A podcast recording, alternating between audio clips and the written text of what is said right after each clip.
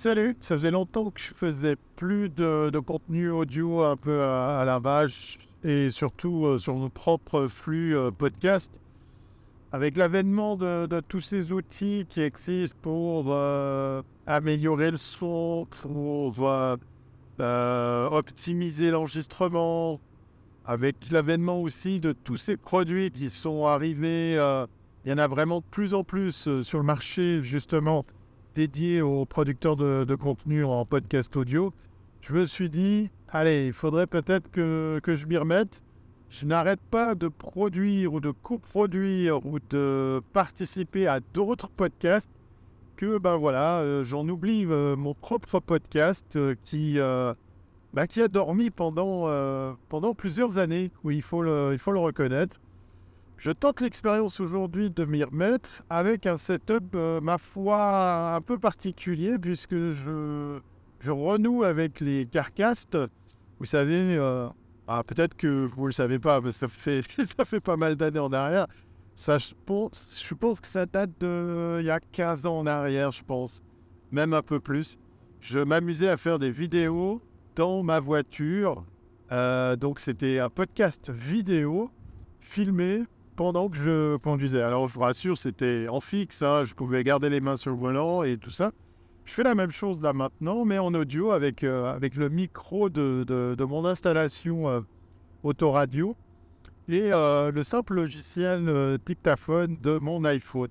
Pourquoi? Bah, Parce que j'ai envie d'essayer de, de m'y remettre et puis surtout de me dire cet enregistrement, eh bien, je vais le donner à manger à, à des logiciels qui vont améliorer le, son ambiant, qui vont euh, euh, mettre en avant ma voix, qui vont euh, enlever les petits, les petits bruits. Je ne vais pas utiliser de logiciel, même si j'en ai, qui enlève les, les pauses, les hésitations. D'ailleurs, vous pouvez voir que je parle non-stop. J'entends par là pas de pause, pas de ponctuation. C'est un exercice que j'aime bien faire et pour lequel je suis, je suis à l'aise, je suis aguerri à, à le faire depuis, depuis pas mal de temps. voilà, je tousse. Peut-être ça, ça serait la chose à enlever. Mais quoi qu'il en soit, je me suis dit, euh, avec l'idée de projet que j'ai euh, depuis longtemps euh, dans la tête, d'un podcast avec un format bien bien particulier, malheureusement, je ne peux pas vous en parler parce que il y, y a beaucoup de choses en jeu. Et puis surtout, j'aimerais garder la surprise, l'effet de surprise par rapport au résultat final. Bien, tout ça me, me couche au cul à me dire, euh, c'est bien joli que tu crées du contenu à longueur de journée, euh, chaque semaine, chaque mois, depuis des années avec et pour les autres. Oui, je, je travaille aussi beaucoup pour les autres, puisqu'en fait, je, je vends mes services en matière de, de podcast. Donc, j'aide à la mise en place soit de, studios, soit j'interviens sur euh, le choix éditorial. euh, j'aide euh, des entreprises à, à définir leurs choix éditoriaux pour pouvoir, par exemple, euh, bien structurer leur, euh, leur approche en matière de podcast.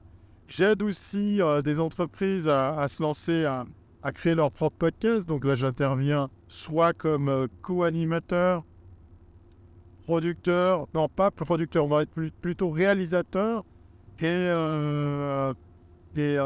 du coup, ben, ouais, je fais beaucoup pour les autres.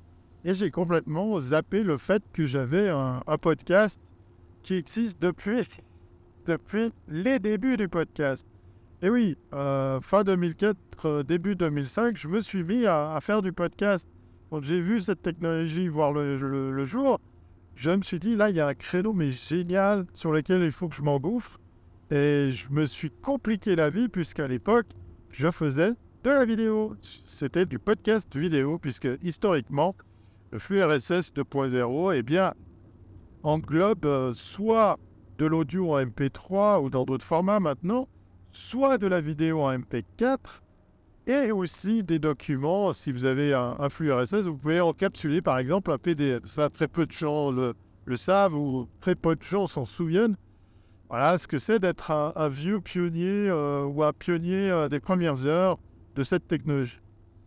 Alors, je ne vais pas vous prendre la jambe plus longtemps, ça fait déjà presque 5 minutes qu'on échange, enfin que je parle dans vos oreilles.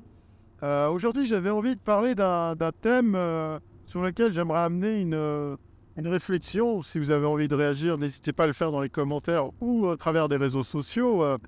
C'est Thierry Weber, hein, c'est tout simple. Vous allez trouver facilement plusieurs comptes de réseaux sociaux pour le faire. Alors là, on verra si la magie de la correction du son euh, sera au rendez-vous. Je suis dans un tunnel, voilà. Ça va être euh, épique cet épisode. Aujourd'hui, je viens avec une réflexion qui est euh, de se dire mais que faut-il penser des gens qui représentent des sociétés quand ils sont sur la route? Ah oui, c'est un carcasse. Hein. Forcément, je vais vous parler de, quelque chose qui est en rapport avec la route. Parce qu'en fait, dans, le cas précis, très souvent, je vois des, véhicules euh, qui sont euh, estampillés aux couleurs d'une entreprise. Alors, je ne parle pas du, petit artisan qui a, qui a sa propre pub, son numéro de téléphone, son site internet, ses réseaux sociaux. Euh, même si ça le concerne aussi, hein, cette, cette, question que je pose ici aujourd'hui. Mais là, je pense à ceux qui, qui travaillent pour des sociétés un peu plus grandes, régionales, voire nationales des sociétés qui ont une flotte de véhicules euh, toutes aux couleurs de, l'entreprise et qui ont donc ce... Au moment où je vous parle, je vois une voiture qui passe effectivement aux couleurs d'une euh, grande euh, firme électronique américaine, allemande, qui, vient de passer. Donc tous ces gens-là sont des ambassadeurs à quelque part de la marque, de, l'employeur pour, pour lesquels ils travaillent, et ils se retrouvent à, à véhiculer c'est le double cas de le dire, l'image de la société ou de l'employeur pour qui il travaille. Et euh, que faut-il penser justement de ces personnes qui euh, font pas attention sur la route, font des excès de vitesse, euh, font, donnent dans les incivilités, se comportent très mal, vont jusqu'à donner dans les, bah, dans les, euh, comment on appelle ça, vont, vont, vont, vont commettre pas des délits, mais disons des infractions pour euh, peut-être arriver assez vite à l'heure, à leur rendez-vous, pour aller voir un client ou pour tout simplement rentrer chez eux. Euh, à quel moment ils ont été mis en conscience que ils avaient une part active pour l'image de la société? À quel moment ils ont été briefés? À quel moment ils ont été éduqués pour faire attention à cet aspect-là? Puisque euh, en étant un, ambassadeur de la marque ou de l'entreprise parmi plein d'autres, eh bien, force est de constater que si effectivement ils se comportent mal, bah, c'est là qu'on va les remarquer. Pour la petite histoire, depuis que, depuis que je vous parle de ce thème-là, j'ai déjà vu quatre voitures, quatre véhicules aux couleurs d'entreprise, 5, euh, cinq, voilà, euh, cinq véhicules qui, qui, étaient aux couleurs d'entreprise euh, connues ou, en tout cas assez, assez grandes, assez importantes.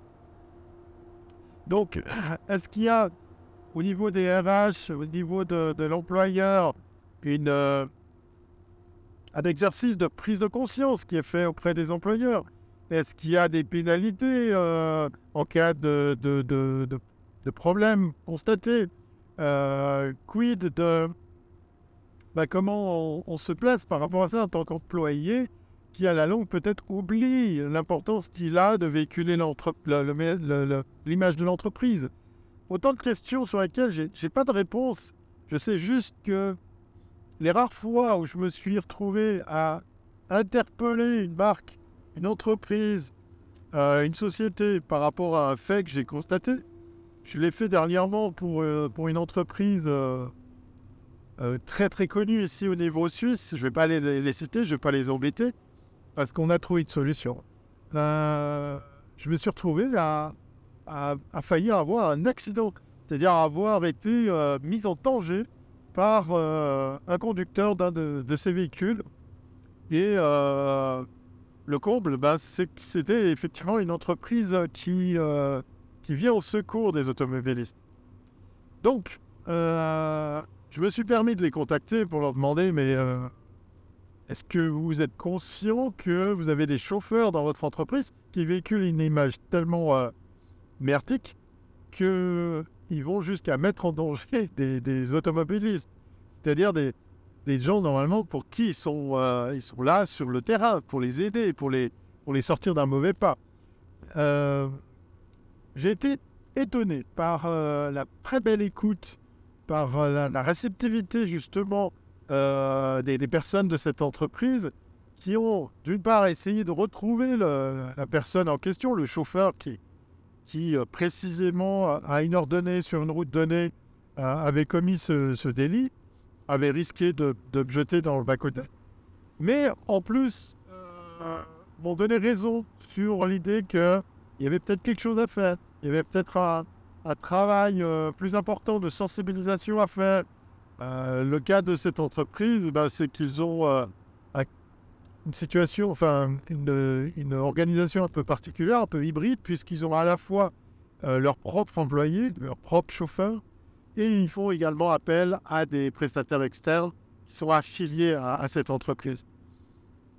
Alors oui, j'ai bien, bien aimé le petit geste commercial de recevoir un, petit bon pour, euh, pour me calmer. Alors j'étais pas, pas forcément énervé, j'étais très interpellé sur le fait que